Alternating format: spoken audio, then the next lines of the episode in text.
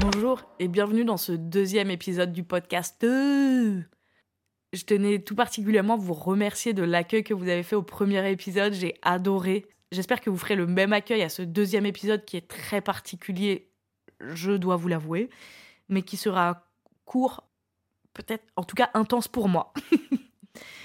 j'en ai parlé très peu, mais j'en ai quand même parlé.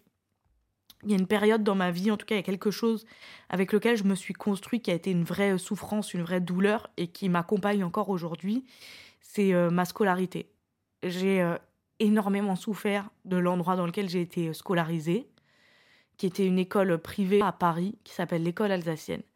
J'ai préparé un épisode de podcast dans lequel euh, je raconte tout ce qui s'est passé là-bas. Maintenant, en tout cas, je je suis pas prête pour le faire.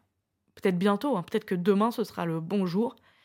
Mais en regardant dans mes notes, j'ai retrouvé un texte que j'avais écrit, qui est une histoire vraie. euh, Lorsqu'un jour j'ai été convoquée chez le directeur de l'école alsacienne. Et euh, je l'ai écrit en septembre 2019. Donc ça date. Ça me bouleverse d'en parler parce que j'ai l'impression de ne pas avoir été comprise pendant toute ma scolarité. Et ce texte, il résume bien comment j'ai pas été comprise en fait dans cet établissement-là. Et euh, je trouve qu'il est assez joli. On va l'appeler, euh, je sais pas, il a pas de nom ce texte. Je crois que je vais l'appeler l'optimiste. Lalou BRT, l'optimiste. Là, je fais la maline, mais je vais pas faire la maline. Ah oui, est-ce que j'ai dit que j'étais un cancre à l'école? Je sais pas. En tout cas, je vous le dis, que j'étais un énorme cancre à l'école et, euh, et je me suis sentie très seule dans ce rôle de cancre, dans cette école euh, d'élite. Voilà. Et ça, c'est un petit passage euh, des moments où je me suis sentie extrêmement seule. J'étais convoquée dans son bureau, j'avais une douleur atroce à l'estomac. Mes six petites mains étaient moites, la gorge nouée et les jambes tremblantes. Je n'osais pas bouger, ni même m'asseoir. J'avais douze ans et la sensation de marcher tout droit vers les portes de l'enfer. J'en sentais presque la chaleur. Je me souviens des moulures au plafond, de ces portes vernies en bois clair et de cette chaise en plastique sur laquelle j'avais fini par m'asseoir, en espérant qu'elle me donne un air plus détendu. Je ne savais pas pourquoi j'étais là, moi. Je ne savais pas pourquoi un lundi matin, quand quelqu'un avait toqué à la porte de la classe, en plein cours, c'était à moi qu'il avait donné ce post-it jaune, sur lequel était inscrit 10h20 chez Monsieur de Panafieux. C'était un événement, hein. Il était rare qu'on vienne déranger un cours, il était rare de recevoir un post-it personnel, il était rare d'être convoqué chez le directeur de l'école alsacienne pendant les heures de classe. Il était 10h20 et j'attendais sur cette chaise en plastique. J'essayais de rester consciente et alerte, puis j'ai senti ma tête tourner quand est venue à moi cette question. Est-ce que je dois toquer? S'en est suivi une avalanche de questions à propos de cette grande porte. Quand bien même je décide de toquer, où est-ce que je toque? Est-ce que ça se toque une porte comme ça? Quel bruit peuvent bien faire mes phalanges contre les portes de l'enfer? Il y a un silence de mort dans ce bâtiment. On entend seulement mon cœur battre fort et mes angoisses qui parlent entre elles. La porte s'ouvre. Il est là. Monsieur de Panafieux. Lui qui marche toujours très vite les fois où on le croise, lui qui fait trembler les couloirs en claquant ses mocassins toujours brillants, lui qui promène son chien en plein milieu de la cour, qui fait des courbettes aux parents d'élèves, lui qui attend des heures pour nous remettre personnellement nos bulletins de quinzaine et qui ne vient pas car il a des choses à faire. Lui que tout le monde connaissait mais qui ne connaissait personne, lui me connaissait moi. Et voulait me voir moi. J'avais 12 ans, un post-it dans la main, et je rentrais, moi et ma confiance négative, dans son bureau. Une salle immense. Pour une seule personne, immense. Je ne savais plus où donner de la tête. Il y avait un canapé, des tapis, un bureau en désordre. Ce bureau était si grand, en bois verni, encore. Il me serre la main fort. Je me liquéfie sur place. J'avais envie de faire demi-tour en courant et ne jamais m'arrêter, courir jusqu'au plus loin possible. J'étais physiquement là. Et il m'invitait à m'asseoir sur la chaise, face à lui, avec ce bureau démesuré entre nous.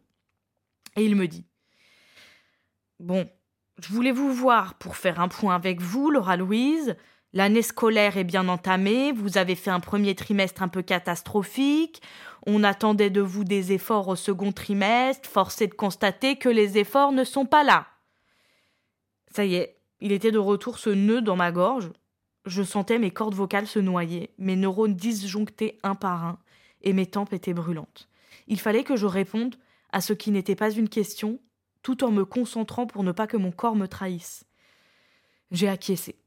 J'ai senti que cet échange ne serait pas une négociation. Une nouvelle fois, on allait énumérer mes faiblesses. J'étais prête. Je commençais à me sentir euh, presque à l'aise dans cet exercice. Je ne connaissais que ça. Vous faites certainement du bateau, mademoiselle. Je n'étais pas sûre d'avoir bien entendu. Me parlait-il vraiment d'une activité nautique? S'imaginait-il que je passais mes week-ends au Touquet à faire du bateau? Ou pire, que je faisais partie d'un club de voile? Je lui demande pardon. Il reprend sa respiration, fait un effort d'articulation qui me paraît ridicule.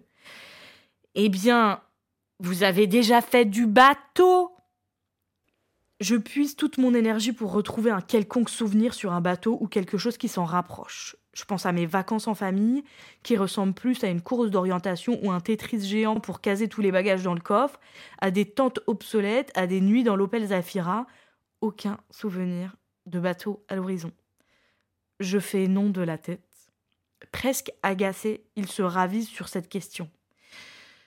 Bon, vous avez au moins fait de l'optimiste mon cerveau se met alors à galoper dans tous les sens. Je ne comprenais plus rien. Tout devient flou. Je suis presque sûre que l'optimisme, c'est aussi du bateau. Et c'est ce presque qui fait toute la différence. Je n'étais sûre de rien. Et il avait utilisé ce au moins, qui signifie que pour lui, c'était quand même le minimum. Il avait posé sa question comme s'il avait déjà la réponse, comme si c'était une évidence, comme si j'étais une matelot dans l'âme. Je ne connaissais rien et j'ai répondu oui. Et à ce moment-là, j'ai compris qu'il allait me parler de quelque chose que je ne maîtrisais pas. Mais il avait l'air soulagé. J'ai repris mes esprits en même temps qu'il prenait son inspiration. Alors vous voyez, Laura Louise, quand on navigue à contresens, si on s'en rend compte tout de suite, et surtout qu'on agit, ça secoue un peu, mais on ne coule pas. En revanche, si lorsque ça secoue et qu'on ne fait rien, on chavire. Le mieux, c'est de bien suivre le vent, évidemment.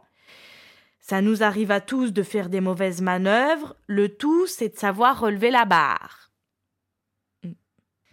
Et il m'invite à sortir de son bureau, me serre une nouvelle fois la main, et il avait l'air si fier. Il devait se dire qu'il avait encore sauvé une élève de la noyade, et je l'imaginais en train de se rajouter un galon sur son costume. J'ai entendu la porte se claquer fort dans mon dos, abasourdi. J'étais abasourdi. Je sortais du bâtiment en haïssant mes parents de ne pas avoir de bateau ou au moins un optimiste. Au moins ça. J'étais un petit optimiste dans un océan rempli d'optimistes qui suivaient le vent et moi, avec mon pauvre bateau qui prenait l'eau, j'allais chavirer. Merci à tous d'avoir écouté ce texte. Je sais que c'est particulier, mais je pense que vous êtes euh, bah, je propose quoi. Je propose, vous dispose. Voilà. À très vite pour un nouvel épisode du podcast.